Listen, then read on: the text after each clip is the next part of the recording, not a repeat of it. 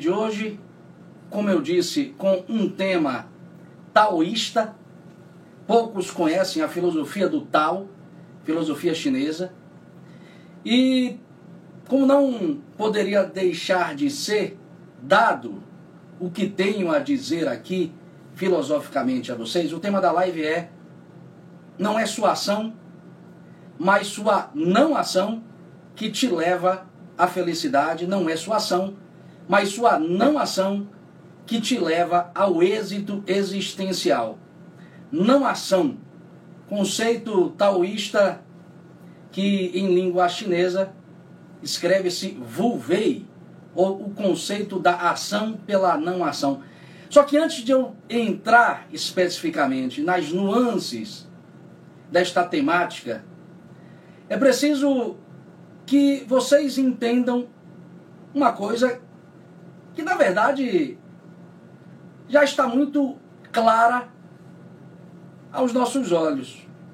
É preciso que vocês lembrem, então, que um dos traços mais característicos de nossa civilização, eu me refiro ao nosso mundo atual, um dos, um dos traços mais característicos de nossa cultura atual, é o rebaixamento da ideia de êxito existencial. Um dos traços mais característicos de nosso tempo, presta atenção nisso, é o rebaixamento da ideia de êxito existencial, se quiserem aí, o rebaixamento da ideia de felicidade. Eu poderia até dizer aqui para vocês, numa síntese, que nós modernos e hoje pós-modernos rebaixamos a ideia de êxito existencial, da significação forte e elevada de honra, nobreza, dignidade, que são acepções genuinamente gregas para a significação de prosperidade econômica, sucesso financeiro e profissional e prestígio social. Isso está muito claro a todos nós. Vou repetir. A nossa civilização se caracteriza pelo rebaixamento da ideia de êxito existencial. Nós rebaixamos a significação de êxito existencial como nobreza, como dignidade, como honradez, para a significação de mero prestígio social, de mero sucesso econômico e profissional. Porra, tá claro isso, velho, porque você pergunta hoje a uma criança. E aí, tio, você quer ser o que quando crescer? Bom, a depender da classe econômica, ela vai certamente te responder médico, engenheiro, advogado, em geral, para a gente trabalhar aqui com o estereótipo. Porque o que eu quero é apenas uma imagem. E é assim. Ninguém pode negar isso. A maioria dos meus ex-alunos, quando perguntados, respondiam geralmente que gostariam de ser profissionais de áreas evidentemente muito rentáveis, que acabariam por colocá-los em uma situação de grande prestígio social, de relativo prestígio social. Mas em geral é assim, as pessoas estão buscando isso não propriamente pelo serviço que essas profissões prestam ou poderiam prestar à sociedade como um todo. É claro que a gente usa o discurso do falseamento. A gente fala, não, é porque eu quero servir a humanidade.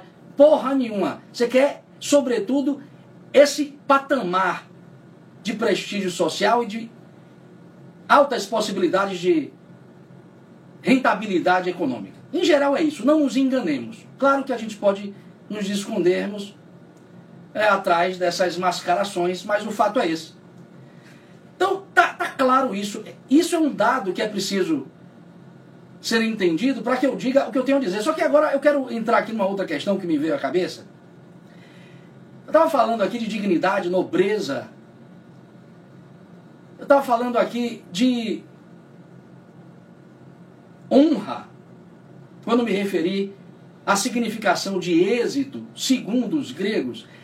E ao mesmo tempo que eu falava isso para vocês, me passava na cabeça as correspondentes palavras gregas. Por que, professor, isso é importante? Porque, rapaz, observe como a etimologia dessas palavras já indicam, velho, o que está posto como desafio na existência humana. A palavra honra e a palavra dignidade têm uma espécie de raiz comum. Ambas vinculam-se à palavra grega timé. E timé significa, em grego arcaico, lugar cósmico, honra. Zeus, quando venceu lá os titãs na titanomaquia, na guerra contra os seus tios, ele deu a cada irmão uma timé cósmica, um lugar cósmico, ou seja, honra, dignidade, significam lugar cósmico do homem. É o que o universo inteiro, ou a natureza, ou se quiserem, Deus, espera de nós.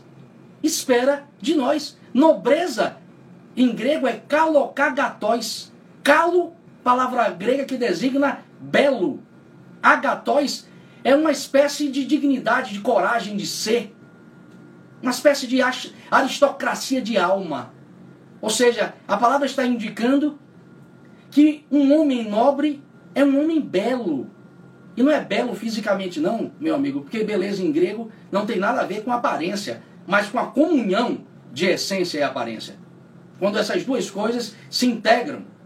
Isso é beleza. Então observem aí que tudo isso aí foi reduzido no nosso tempo, foi rebaixado no nosso tempo para este patamar de sucesso, prosperidade econômica.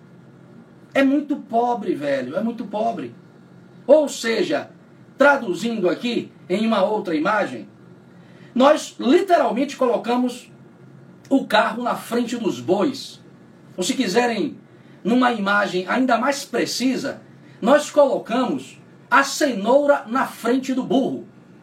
E o burro aqui em questão é cada um de nós, porque somos nós quem passamos quase que a vida inteira correndo atrás de cenouras, meu amigo, correndo atrás de coisas, de experiências cuja realização não depende exclusivamente de nós. Presta atenção nisso. A gente sim é o burro aí em questão, que fica correndo atrás da cenoura, porque somos nós quem corremos atrás de experiências humanas cuja realização não depende exclusivamente ou em última instância de nossas próprias ações. Não depende de nossas próprias ações. Professor, o senhor está me dizendo que o meu destino material. Deixa eu entender isso. Senhor está me falando que a minha tão sonhada prosperidade econômica, o meu sucesso financeiro e profissional, não depende exclusivamente de minhas ações. Não, meu amigo, eu estou dizendo isso e estou dizendo também que todo esse papo aí de ser senhor de seu próprio destino, como está na moda hoje, nos vários marketings, nos vários markets que nos atravessam, os vários discursos dos coachings de que você pode alcançar a riqueza seguindo sete lições, dez passos para alcançar o sucesso financeiro. Aliás, hoje está até na moda aquele tal seis em sete, seis dígitos em sete semanas. Seis dígitos em. Meu amigo, isso é conversa para boi dormir, velho. Isso é conversa para o burro continuar correndo atrás da porra da cenoura. Isso é conversa para trouxa, meu amigo. Por uma razão muito simples. Olha o que eu estou dizendo para vocês. Você pode até, depois do que eu estou lhe dizendo agora, não assistir mais nenhuma live minha. Problema, mas eu vou te falar uma verdade. Isso é muito óbvio, muito elementar. Isso é uma falsificação do real por uma razão muito simples. E presta atenção que é simples mesmo. É óbvia, é elementar, meu caro Watson. Apenas uma parte ínfima das rédeas da vida encontra-se em suas mãos. Você não percebeu isso até agora, porra? Porque está dormindo. Até se você conversar com uma pessoa que teve grande sucesso profissional, grande êxito econômico, se ela for muito honesta, ela vai dizer, olha, tudo bem que eu ralei, eu trabalhei, eu me dediquei a isso aqui, mas muitos fatores, muitas variáveis apareceram nesta equação e que não foram por mim determinadas. Isso é óbvio, porra. O que eu quero dizer para vocês é o que toda a tradição filosófica fala de modo reiterado. A nossa margem de manobra dentro de nossa própria vida é muito pequena.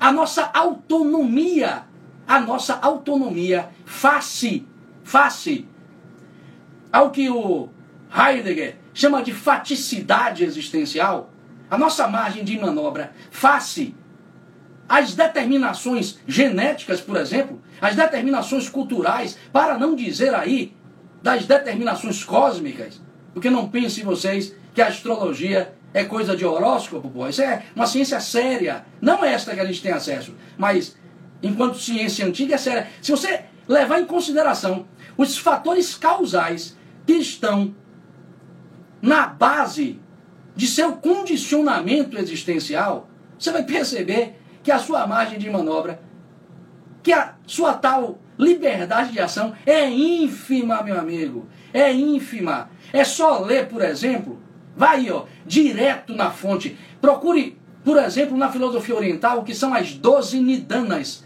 As doze nidanas. Repare que não é aqui um budismo do tipo mais aparente, de tipo mais exotérico com X. Eu estou falando aqui de uma realidade filosófica mais profunda, mas você encontra facilmente na internet.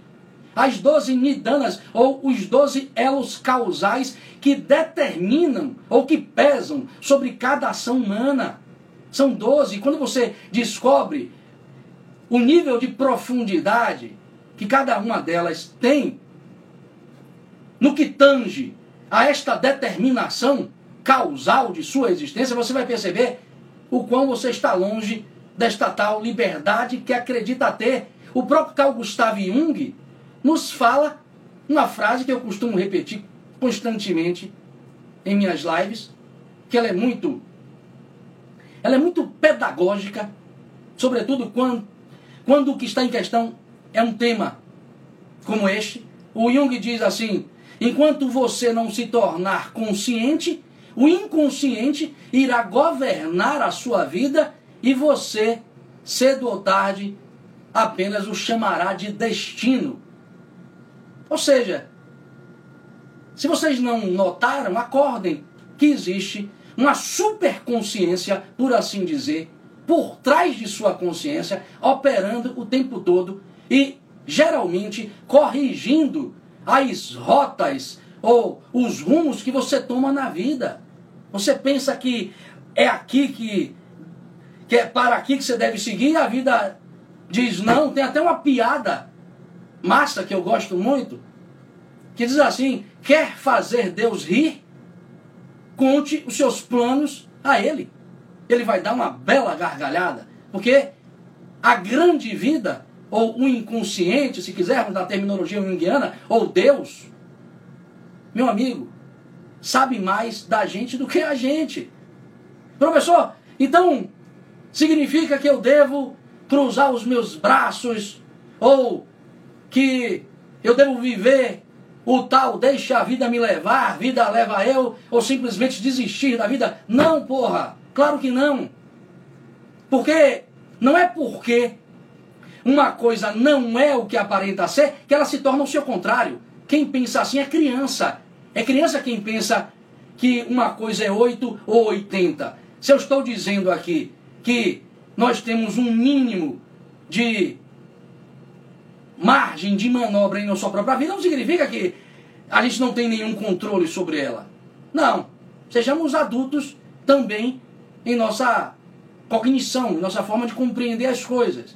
O que eu quero dizer aqui, e repito, é o que a tradição filosófica diz, é que essa pequena margem de manobra, presta atenção, porque isso aqui é o cerne da live. Eu quero dizer para vocês, é que essa pequena margem de manobra, essa pequena liberdade que nós temos dentro de nossa própria vida, digamos que foi feita, por assim dizer, ou foi por nós conquistada para nós vivermos a única experiência que depende efetivamente de nós. Que experiência é essa? Vou repetir para vocês entenderem com clareza. O que eu quero dizer é que essa pequena margem de manobra será tão mais dignificada por nós quanto mais a usarmos de modo a vivermos aquilo que só nós podemos viver. E o que só nós podemos viver, professor? O que o sapo não pode, o pombo não pode, o gato nem sonha viver isso. O que, professor? O desenvolvimento das virtudes e a ampliação da percepção de que tudo, tudo se reduz a uma unidade, de que tudo se reduz a uma plenitude oculta que você pode sim chamar de Deus. Repare que isso aqui não é uma especulação da minha parte.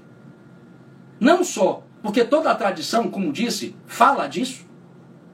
Uno é o nome dessa realidade última em Plotino, bem universal em Platão, Deus segundo a tradição cristã. E aí vai, meu amigo. Pouco importa o nome. O que quero dizer para vocês é que só a gente, só a gente pode viver as virtudes. Só a gente. Só a gente pode optar pela bondade. Só a gente pode optar pela justiça. Só a gente pode optar pelo amor. Só a gente pode optar pela perseverança, pela coragem, pela paciência. Nenhum outro ser pode optar por isso. E se, claro, se, claro, só nós podemos viver esse negócio, é porque, claro, a nossa margem de manobra dentro de nossa própria vida é para viver isso e não ficar correndo atrás de cenouras. Se só nós podemos viver isso, é porque só nós podemos perceber que todas as coisas estão unidas através de um querer ou de uma vontade universal. Há níveis de percepção que só nós podemos alcançar. A águia enxerga fisicamente muito mais do que a gente, mas ela não tem condições de ver a Deus em todas as coisas. Ela jamais sonha na possibilidade de encontrar a beleza nas coisas, embora ela vivencie isso, ela não opta por isso, ela não vive conscientemente essas experiências. Então, é claro que a margem de manobra que nos cabe manejar é para isso e não para qualquer outra coisa. Professor, e o resto da minha vida? Todas as questões que são também necessárias para a minha realização? Porra, isso é algo que vem por acréscimo, amigo. Porque eu não estou falando aqui para você não trabalhar, não. Eu não estou dizendo tudo isso para você ficar esperando que as coisas caiam do céu simplesmente por ser bondoso. Não! Eu estou dizendo que você vai cumprir com tudo que é próprio da experiência humana e tudo aquilo que a sociedade exige do homem, porque o homem é quem constitui a sociedade, não o inverso. Você vai viver como vive, só que você vai procurar nestas vivências transcender as suas ordinariedades, as suas solicitações menores. Você vai procurar encontrar a vivência dessas virtudes ou da percepção da unidade das coisas, da beleza, da verdade, da justiça, nestas experiências.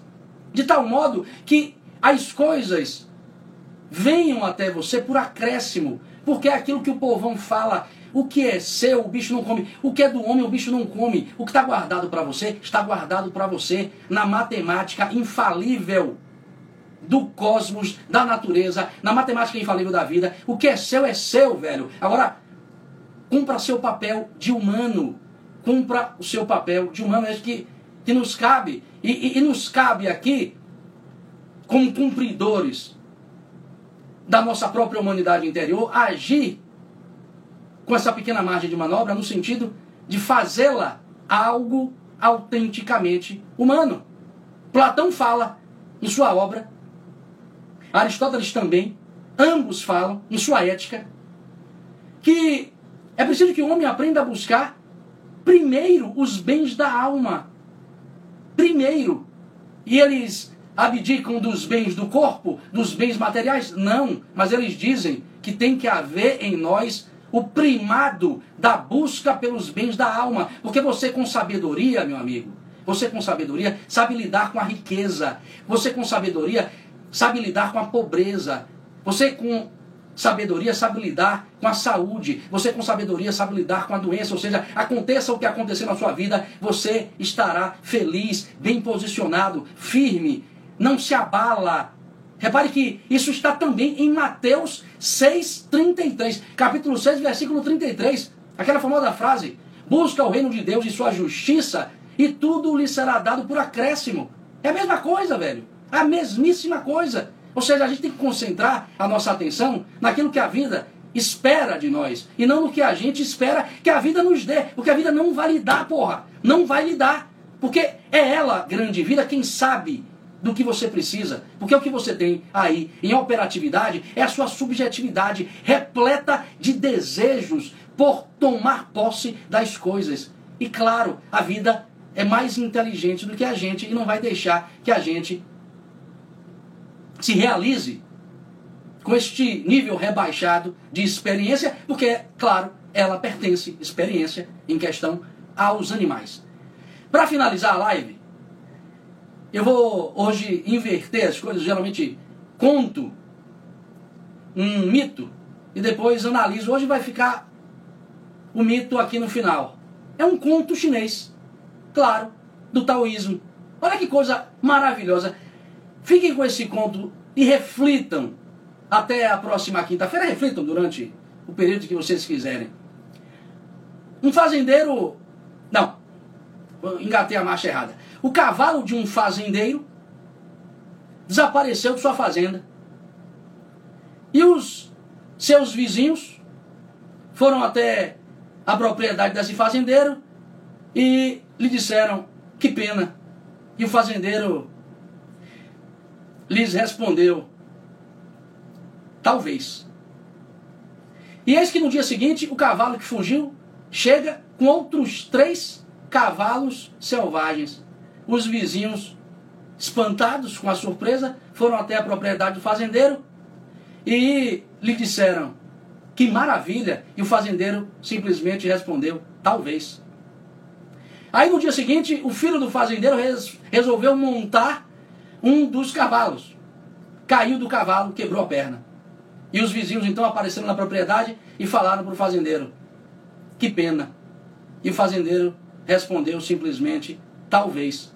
No dia seguinte, o governo chinês, através de seu exército, decretou a convocação de todos os jovens para uma guerra injusta. E lá foram alguns militares para a fazenda do fazendeiro, descobrindo que lá, claro, tinha um jovem, e chegando lá, descobriram que o jovem estava com a perna quebrada, e então desistiram da convocação desistiram de convocá-lo. Os vizinhos, surpresos, foram até a fazenda do fazendeiro e lhe disseram: Que sorte! E o fazendeiro lhes respondeu: Talvez. Então, é suficiente porque eu adoro essa história, eu acho ela um barato. Então, observem vocês que o conto taoísta está literalmente dizendo o que é vulvei, o que é a não ação.